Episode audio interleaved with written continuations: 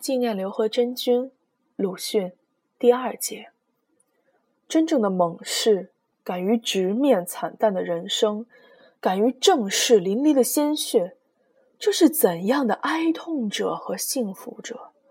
然而，造化又常常为庸人设计，以时间的流逝来洗涤旧迹，仅使留下淡红的血色和微漠的悲哀。在这淡红的血色和微漠的悲哀中，又给人暂得偷生，维持着这似人非人的世界。我不知道这样的世界何时是一个尽头。我们还在这样的世上活着，我也早觉得有写一点东西的必要了。离三月十八日也已有两星期，忘却的救主快要降临了吧？我正有写一点东西的必要了。